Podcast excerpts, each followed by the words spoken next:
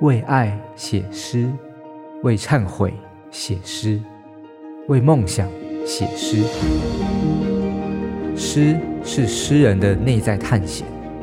也是写给世界的一封封情书。一首诗的故事。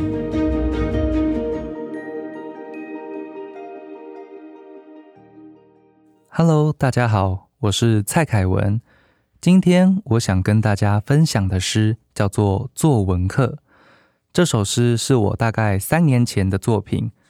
我的工作和教学、写作、口语表达这些事情很相关。上课的对象包括国小、国中和高中的学生。这首诗的灵感来自我和国中生的互动，因为我比较常教国中的学生，所以这首诗最初它像是一种工作的记录。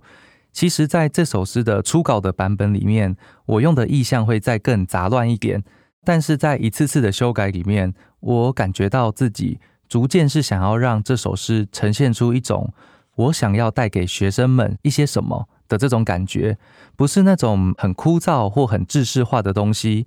而是更具有灵魂的，更能反映出他们内在真实的那些什么。所以，其实写作确切时间点应该是在三四年之前左右，应该是某一次在一整个学期的课程结束以后，我突然有所触动，觉得，诶，这一学期上完这一个课程以后，他们有了些什么吗？我带给他们什么了吗？思考这些东西的时候，我写下来了这首作品。那那个时候，我大概从事教学这个工作，应该十年有了。虽然作文课这个课程并不是国中生他们最有感的，或是说他们特别喜欢的，也不是他们最经常上的，因为他们主课还是每天在上，但作文课常常可能一个礼拜两节而已。但是在教学的这个过程里面，还是有一些不管对学生来说，或是对我来说非常难忘的时刻，所以我会想要用这首诗来把它记录起来。不过，其实我忘记那一次课程的结束是愉快的结束还是痛苦的结束，因为在教作文这件事，还是会让我遇到蛮多时候怀疑起人生，尤其是一整天下来有三百个学生拿了三百张作文回家以后，看着那叠作文，就会想起流传在作文老师之间的那一句名言：“上辈子杀人，这辈子改作文。”不过，我还是希望这首诗是写给那一些用认真专注的眼神看着我的学生们。为了回应他们，我在想，或许每个礼拜一次的写作课程没有办法让他们突飞猛进，没有办法给他们一个六级分的保证，但我还是希望在这一些课程里面，在我站在讲台上的时间里面，可以给他们一些想法上的改变。我想要用这首诗告诉他们，写作是一件有趣。而且有意义的事，太多的孩子会觉得考试的作文、会考的作文都是一些虚假的、假掰的，甚至是全部虚构出来的文章。但我总会在课程里告诉他们，尽管那样子的状况存在，而且难以避免，但并不代表我们非得要用这种方式去完成我们的文章。所以，其实我在教他们的时候，都会希望他们从自己的心里把他们的想法说出来。那这首诗我在完成以后，后来有参加了二零二一年的时报文学奖，很幸运的获得了新诗组的首奖，对我而言是一个非常大的肯定，也是非常大的鼓励。因为这首诗一个最重要的意义在于说，在这一次得奖之前，我基本上写作的主题题材都是从台湾本土的各地的历史、古迹、神话、传说。或是原住民族的一些历史进展背景等等，用这种题材的主题去完成我的作品，然后得到奖项。这一次我能够以一首作文课这个题材，等于写我自己生命的题材得奖，对我也很重要。我并不讨厌写所谓的历史的、古迹的、文化的主题，我也觉得挖掘在我们脚底下深埋藏的故事、神话的缝隙，还有历史的意义，都是很重要的事情。可是呢，在那阵子之前，每当我想要突破自己擅长的风格的时候，我常常碰壁，获得挫败感。直到这一次，我书写自己的生命经验，并且获得肯定以后，我才有一种我真的能写的感受。而且有一种被看见了的感动。除此之外，我也很喜欢我这首诗里有一句句子，是也想握着你的手，教你爱的笔顺。那每一次我在学期结束的最后一堂课，都会分享我这首诗念给学生们，希望他们能够得到一些什么。不过每一次我念前面，他们可能会露出“哦，老师你会写诗哦”的表情，但是念到我这一句握着他们的手的时候，他们都会露出一种皱着眉头，嘴巴里充满感叹或是充满不可置信的“咦”的那种表情，都会让我有一种对牛弹琴的感觉。不过呢，对我而言，我会想着说，这首诗写作下来以后，每一次的课程，我会遇到不同的学生，有着不同的主题、不同的交谈，给我一些不同的新的刺激。这些刺激回到我自己的写作过程上，又可以给我的新的方向，让我有了一些新的想诉说的主题。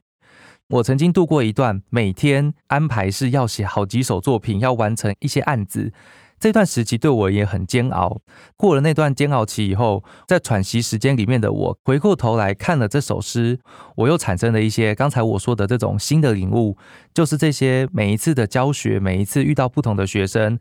不只是我在教他们，其实也是他们在教我，他们在给我新的方向。那我写完三四年，现在回过头来，过了足够久的时间，我在看这一首诗的时候，除了看到我自己风格上的转变。也借由阅读它，我唤起了一些逝去的热忱。刚才我所提到的，完成这首诗以后，其实是我在两年左右一口气连续拿到了四个不同的创作的补助案。虽然在拿到的当下很风光，我也很开心，可是因为创作补助案它是有所谓的时间限制，必须要在一年内完成一整本诗集的量。所以我需要在那两年内去极度大量的产出跟写作，因为那时候主题定调是相同风格的，所以会以类似题材的作品大量的书写，写到最后，我对写作这件事产生了一个巨大的厌倦。那从那一段时间。结案以后到现在录音的这个当下，大概是将近一年的时间。那我用这一年的时间沉淀我自己，然后去想想我写作的初衷是什么。借由这一次机会，我重读了这首诗，我也回想起，其实我写作的初衷跟写作很大的一个目的，就是把我的经历、把我的经验、把我的所见所闻跟所感触的事情写下来。所以这首诗提醒了我。其实不只是我站在台上教学，对我来说，底下的每一个学生，一间又一间的教室，一间又一间不同的学校，他们其实也在教导着我一些事情。那现在就让我来分享《作文课》这一首诗。作文课，孩子，我想教你许多事，譬如窗外的阳光是如何漫过思绪，但请先回座。放下鸟鸣，此刻就从黑板的上游启程，让文字扎根于四季。我们合作捡起生活散落的意象。当你侧身推开稿纸的门，就能见到故事的棱线，朝着我们缓缓攀升。第一节课，我在黑板种下幼苗，你用语汇浇灌时，灵感发出木质的声响。树于是渐次繁盛，渐次填满你的笔记。人物与情节在林间追逐童年，远方则有古老的歌谣，以黄昏弹响琴弦。我想写一则寓言，告诉你世界很美，尽管有时狭窄的容不下纷争，也想握着你的手，教你爱的笔顺。更多时候。比起修辞或结构，我更希望你能弄懂自己正要发芽的梦想。第二节里，我翻开讲义，拿出一块原石，教你如何慢慢磨掉艰涩的外壳，切开复杂的段落，找出作者隐藏的宝藏。我则看你渐渐懂得修饰，太过曲折的语句，像削铅笔那样褪去虚伪。留下真实，但旅程很短，两个小时的墨水只够写下青春的开头。我们约好用钟声作为书签，提醒下周进度。沿途摘下的花草一一收进稿纸格里，作为青涩而鲜艳的点缀。你以稚嫩的隐喻替课程写下暂时的句号。没有光的时候，我愿点燃自己，让足迹照亮夜晚的道路。